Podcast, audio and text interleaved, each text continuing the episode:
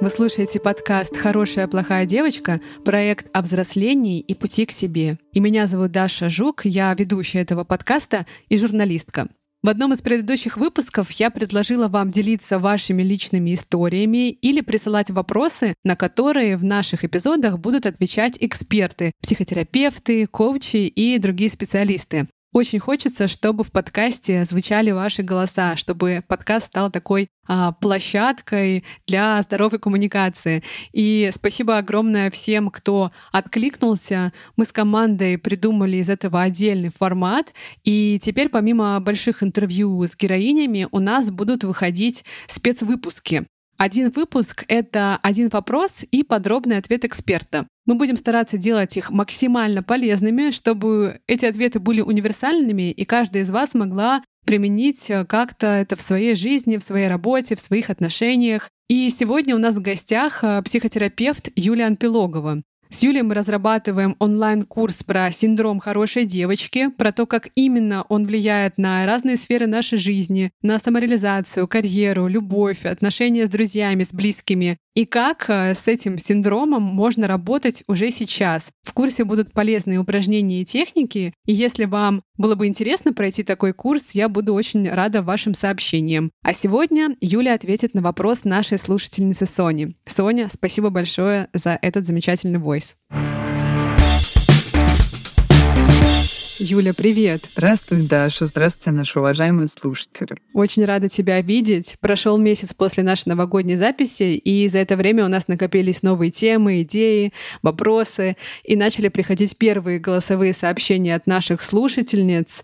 Предлагаю сегодня послушать первый вопрос и ответить на него. А запустим с тобой наш экспериментальный формат вместе. Добрый день. Меня зовут Соня, мне 28 лет. Эм, Буквально 4 месяца назад я вышла на новую работу, в новую команду со всеми новыми, с многими новыми вещами. И первый раз в жизни у меня появился человек э, в подчинении. И меня очень сильно зацепила история Юли о том, что э, ты не можешь нравиться своему, как быть там другом, да и во всем нравиться своему подчиненному. Это невозможно. И как раз поймала себя на мысли о том, э, что да, я очень сильно пытаюсь это делать, а, но в обратную я чувствую, что как будто бы меня от этого меньше уважают и меньше слушают, и нет того должного я не знаю, воспри... восприятия меня как э, руководителя, которого мне бы хотелось. А, да, как раз из-за того, что я очень хочу быть э, хорошей, я очень не хочу наезжать, очень не хочу Э, как-то себя, может быть, не знаю, агрессивно вести, чтобы человек как-то было плохо, потому что, опять же, я для себя думаю, что очень много я сталкивалась с таким на работе. И мне, естественно, очень-очень сильно не хочется быть такой для кого-то. Вот, поэтому мой вопрос, как все-таки, наверное, остаться в такой ситуации верной себе, но при этом расти, быть руководителем и, не знаю, там, в будущем десятьми, например, людьми, но при этом, да, как бы оставаться верной, наверное, себе. Ух, такой прям очень актуальный вопрос. Э, я накануне запуска проекта проводила интервью с девушками, и очень многие говорили как раз про вот эту проблему а, уважения того, как ты себя ставишь на работе. Да, хочется про это поподробнее поговорить. Для начала очень хочется поблагодарить Соню, потому что тема, которую она озвучивает, она правда актуальна. А, и актуальна не только с точки зрения таких рабочих отношений, где кто-то кому-то подчиненный начальник, она актуальна, эта тема, с очень разных сторон. Я увидела как минимум здесь несколько граней, о них сейчас хочу поговорить, и, может быть, когда мы с тобой соберем целостную картину всего, что прозвучало в этом вопросе, а, мы сможем ответить в том числе на тот вопрос, который звучит якобы как главный — как правильно занять эту позицию э, хорошего начальника, да? то есть как остаться хорошей девочкой, будучи начальницей. Для меня скрыто, как бы, да, вот э, если между строк посмотреть, вопрос звучит именно так. То есть как остаться верной себе, это очень интересная формулировка. Она меня зацепила, по большому счету, больше всего. Да, вот это очень интересная формулировка, которая подразумевает, что есть что-то внутри нас неизменное, И я здесь соглашусь на поверхности.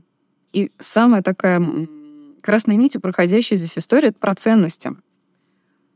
А, что для меня ценно в общении с другими людьми. И здесь уже не важно, этот человек подчиненный, этот человек тебе начальник, этот человек тебе друг, этот человек тебе брат, э, возлюбленный или еще кто бы то ни было — а, история про ценности в человеческих отношениях — это главная мейнстримовая тема, которая хочется сказать, что у хороших девочек с набором этих ценностей полный порядок. Они знают, что такое взаимовыручка, они знают, что такое а, достойный труд, они знают, что такое теплые, ненасильственные отношения, дружелюбные.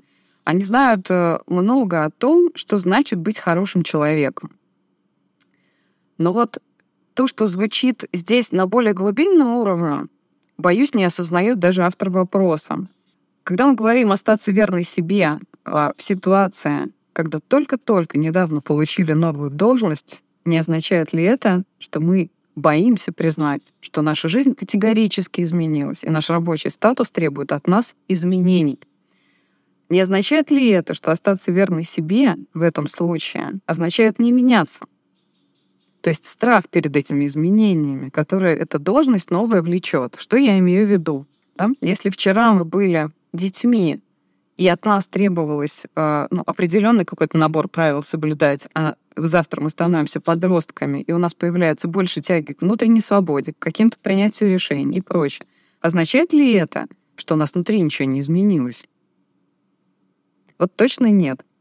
Есть ситуации естественного взросления, есть ситуации как бы внешние, которые каким-то образом меняют наш статус. Ну, например, это может быть э, новая работа, это может быть э, новый социальный статус, в смысле была невестой, стала женой. А, была просто женой, стала не только женой, но и мамой совместного ребенка. Все эти вещи, которые снаружи с нами происходят, они неминуемым образом влияют на то, что с нами будет происходить вследствие обретения этого опыта. То есть у нас внутри начинают созревать новые структуры, которые говорят о том, что в прежней форме в новую жизнь переехать невозможно. Когда на, на работе предлагают повышение, предполагается, что это некоторая авансовая история, когда нам говорят, а давай попробуем, давай посмотрим, можешь ли ты сейчас взять на себя гораздо больше обязательств и справиться с новым объемом работы и продемонстрировать там другие качества, и любая эволюционная история, а это, несомненно, история про эволюцию, она подразумевает, что тот прежний объем, в котором мы функционировали, он больше недостаточен. То есть нельзя остаться той же самой Соней, милой, прекрасной, хорошей коллегой, всем доброй подружкой, и при этом стать начальницей. Так не бывает.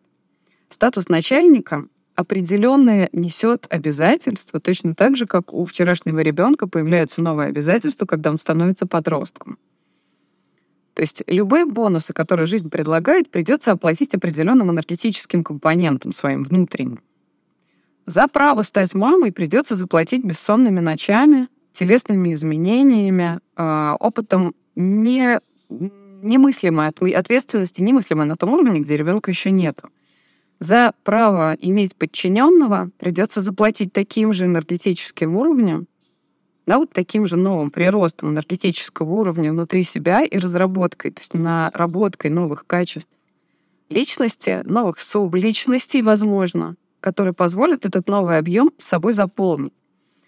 И когда мне говорят, что я бы хотела остаться верной себе, я вот здесь очень внимательно смотрю, а, какого размера здесь страх, про то, что что-то эта должность со мной сделает. Я предлагаю посмотреть на это не как на то, что от меня требуется стать стервой, а, какой-то жестокой, чрезвычайно требовательной, неудобной, неприятной личностью, в сторону того, что мне надо нарастить нечто, чего у меня до этого не было, чтобы ко мне появилось не дружелюбное расположение и дружба со стороны моих коллег и подчиненных, а появилось уважение. Потому что позиция руководителя, она вообще-то другу не равна. Никогда, когда мы вступаем в отношения с кем бы то ни было, кто старше нас по должности, по жизненному опыту, еще кого-то, кого мы могли бы назвать фигурой более там высокой, да, никогда это не друг, это фигура наставника, это такая архетипическая фигура того, кто идет перед тобой. Он может быть к тебе благорасположен, он может быть к тебе добр, щедр и прочее, но вы никогда не равны. И вот здесь вот эта вот ошибка внутренняя, которую Соня совершает, пытаясь остаться другом своему подчиненному, так не бывает.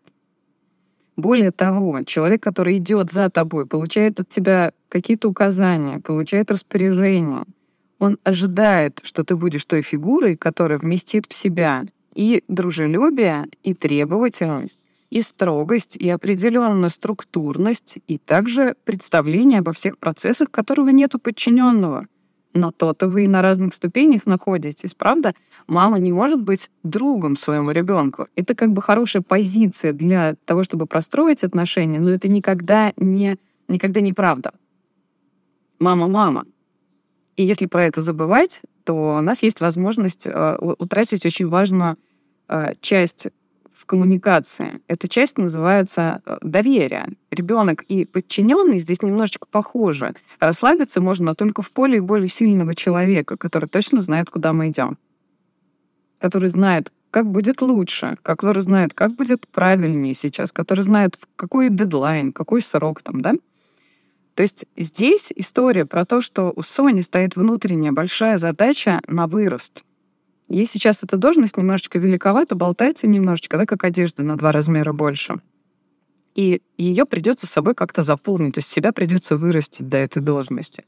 И вырастить как раз для, для того, чтобы вырасти, придется поменять внутреннюю установку с «я хорошая» на «я достойный руководитель». Что такое достоинство руководителя? Это способность в том числе вот идти впереди.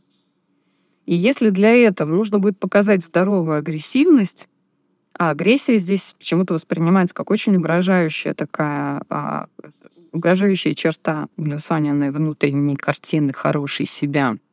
Да, то есть если я стану агрессивная, требовательная, равно я стану плохая. Вот с этим хорошо бы правильно разобраться. Человек, который э, чувствует себя в состоянии требовать необходимого от подчиненного, человек вызывает это уважение. Потому что если, если мы будем попустительски относиться к нарушению дедлайнов, если мы будем а, попустительски относиться к там, каким-то опозданиям на работу, любым нарушением границ рабочих, это сделает э, работу местом для приятной тусовки, но очень сомнительную эффективность ей принесет. А у Сани появились новые задачи. Она теперь отвечает не только за свой участок работы, но еще за один участок работы, который принадлежит ее подчиненному. То есть она теперь владеет какой-то структурой. И это ее задача — удержать эту структуру, не позволить ей развалиться, рассыпаться на каких мелких кочках. И ей придется научиться показывать зубы и ставить границу этого процесса, то есть проявлять здоровую агрессивность, то, что называется ассертивное поведение, да, с уважением к другому, но при этом сохраняя собственное достоинство. Такая задачка, которая раньше перед Соней не стояла, пока она была хорошей, милой девочкой на этой работе. Сейчас эта роль принадлежит ее подчиненной. Вот сейчас подчиненный перед ней будет разыгрывать хорошую девочку, а Соне придется научиться играть достойного руководителя. Вот какие первые шаги может э, сделать э, Соня э, на пути к вот этому уверенному в себе руководителю, который может требовать, который может быть строгим в нужные моменты. При этом можно вполне себе оставаться дружелюбным руководителем, да? Не обязательно же уходить в роль бич и стерва. Для этого нужно вспомнить, какие есть у вас хорошие примеры достойных лидеров, потому что ну, позиция руководителя подразумевает позицию лидера. Нужны примеры хороших, достойных лидеров. Ну что там, вспоминайте, а, вспоминаем все вместе. А какие Мне почему-то э, Ангела Меркель вспоминается. Пожалуйста, Ангела Меркель, прекрасно. Не очень хорошо с, знакома с именно внутренним каким-то управлением, но она производит впечатление вполне себе такого очень уверенного в себе человека, но достойного и спокойного. Спокойная уверенность излучает. Вот то, что ты называешь ассертивностью. Нужно научиться лидировать в, той, в том качестве, которое нам нравится. Ну, то есть вот мы хотим лидировать уверенно. Уверенность из чего складывается? Из того, что я знаю, куда иду, какие мои цели и как их достичь. Правильно? Угу. И если для этого мне выдан помощник, соответственно, моя задача вменяемо рассказать о том, куда мы идем, как мы это будем делать и чего требуется от этого конкретного человека на его месте. То есть моя руководящая позиция заключается в том, чтобы руководить, ну, то есть за руку водить, переводится это слово, да, вот, чтобы этимология была чуть более понятна, да, вот такой прекрасный пример. Представьте, какой-то вы ребенка ведете там, да, за руку, и по этому проекту проводите за собой. Он должен вам хорошо, не мешая вашей задаче, помочь выполнить то, что стоит перед командой. Ту цель достичь, которая стоит перед командой. Ты сказала интересную вещь, которая как-то и меня зацепила тоже, потому что в моем опыте а, была работа в командах, где а, люди были очень а, дружелюбные и даже, да, даже не то чтобы дружелюбно, на супер такой дружеской волне друг с другом, но при этом пытались быть эффективной командой. Да? То есть вот по вечерам мы дружим, а днем мы работаем. Но это сложно очень, да, сохранять вот такой баланс отношений. В принципе, вот со своим сотрудником, если ты руководитель и пытаешься дружить по вечерам или по выходным, очень сложно потом сохранять какую-то эффективность на работе, потому что может возникнуть вот эта путаница. Да, ты говоришь сейчас о очень важном феномене, который называется двойные отношения. Вот как только мы вступаем на путь двойных отношений, а границы и рамки начинают плыть. Что имеется в виду? Что мы уже не очень-то знаем. Если мы друзья, и мы вчера обсуждали там, цвет колгот, который хотим купить, или корпоративу, или обсуждали там наших мужиков, или э, детей, то имею ли я право сегодня повысить голос и сказать, где отчет? Сентябрьский. Да? То есть после... это очень сложно. Да, будьте любезны, подайте ваш отчет. Именно поэтому желательно не спутывать эти отношения и по первости э, классно научиться эту рамку держать. Вот это задача на вырост. Да? Научиться быть лидером, научиться держать в голове цель, научиться подгребать все средства под эту цель, а, научиться удерживать себя в рамках дружелюбного общения, если это является ценностью, и при этом а, научиться держать границы отношений. Если мы вместе работаем, мы можем друг другу очень симпатизировать, но нам не обязательно ходить в бар потом. Вот прям вообще не обязательно. И если это когда-то случится, обычно в компаниях проводят корпоративы как раз для того, чтобы это начало случаться, то вообще дружба как бы не обязательное явление, это прекрасный бонус в рабочих отношениях. Но если держать в фокусе именно дружбу, то про все остальное можно очень легко забыть и слить. А если в голове держать свои рабочие отношения, то есть надежда, что как бы дружба разовьется, бонусом приложится к этим отношениям и может стать комфортнее. Но, в общем, самое главное, что это не цель. Цель другое. Построить такие комфортные, экологичные рабочие отношения, в которых вам будет каждодневные задачи решать легко. А каждодневных задач 5 дней в неделю, 9 часов вместе, их гораздо больше, чем дружеского общения. Здесь надо подумать, что, что безопаснее сейчас. Я вижу, что у автора вопроса, у Сони, у нее перекос такой сильный во вторую сторону, что дружить важнее, чем работать эффективно вместе. С этим стоит разобраться и провести четкую вот прям границу. Сколько я готова в дружбу инвестировать с этим человеком, а сколько я готова в рабочие отношения инвестировать. И как это удержать? Потому что удержать рабочие границы будет трудно. Для этого надо помнить о том, что существует личная жизнь там за пределами работы, да, что вообще-то нельзя там, нарушать эти личные границы, даже если очень сильно хочется и что-то там горит. Об этом нужно разговаривать в рабочие часы. Не звонить вечером, не э, трясти с какими-то дополнительными вопросами рабочими в отпусках, да, ну какие там еще есть горячие зоны взаимодействия. Не повышать голос, даже если очень сильно хочется. То есть учиться. Соне предстоит очень многому научиться. Знаешь, я вот сейчас вспомнила одну такую практику, которую я узнала от э, своего мужа. Он работает вот в сфере как раз uh, leadership consulting. Ну, то есть вот он консультирует команды по тому, в том числе, как вот выстраивать отношения внутри. И а, я помню, что я работала в одном проекте, и мне нужно было, я была руководителем в этом проекте, и мне нужно было дать фидбэк, и он был довольно такой критический, а у нас как раз дружеские отношения были с человеком, и я пыталась понять, вот как найти вот правильный тон, потому что человек может на свой счет воспринять это все и так далее. И Филипп мне подсказал одну такую вещь, что важно отделять человека от задачи. Ты не человека критикуешь, не его личность, не его какие-то личные качества, а сделанную им работу. И если он сделал работу плохо, это не делает его плохим профессионалом. Потому что все мы можем ошибаться. Вот как тебе кажется, это такой вот важный совет разделять а, личность, да, и конкретную деятельность. Да, это как раз туда, вот э, к вопросу безопасного общения, где мы не критикуем личность, не переходим на личность и не говорим, а вот вы Надежда, да, плохой человек. Нет. А еще хотела отметить отдельно так мелким шрифтом уже в конце нашего письма, а, что Соне 28 лет — это классный возраст. Возраст, который называется таким дебютом, такое открытие периода коридора кризиса 30-летия. А, спешу напомнить, что кризис 30 лет связан со сценарным отделением.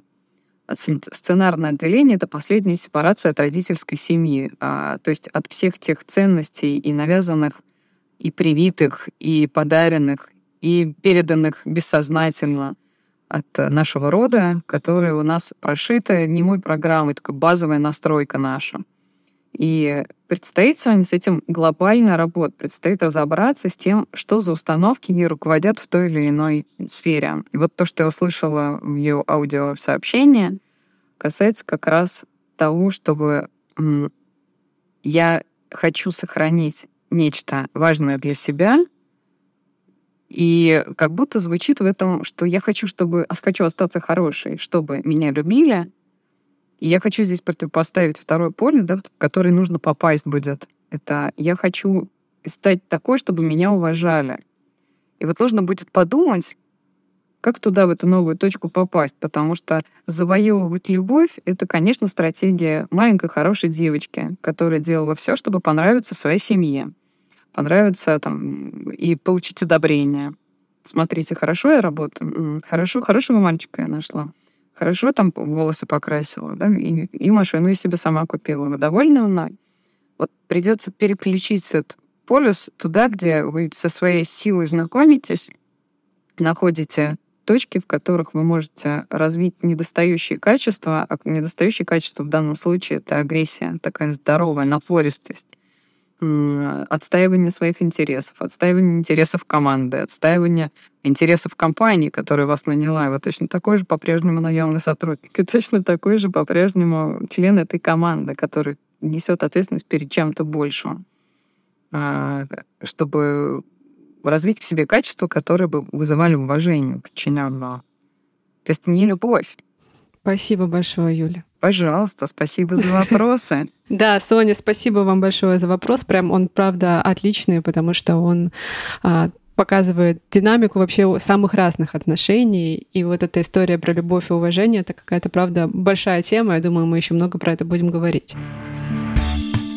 Спасибо, что дослушали это интервью до конца. Надеюсь, этот выпуск был для вас полезным. Мы с Юлей очень старались. И если вы тоже хотите поделиться вашей историей или задать вопрос, можете записать voice или отправить текстовое сообщение в нашем телеграм-боте.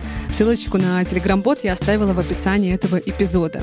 И мы с командой будем очень благодарны, если вы поделитесь этим выпуском или любым другим выпуском у вас в сторис.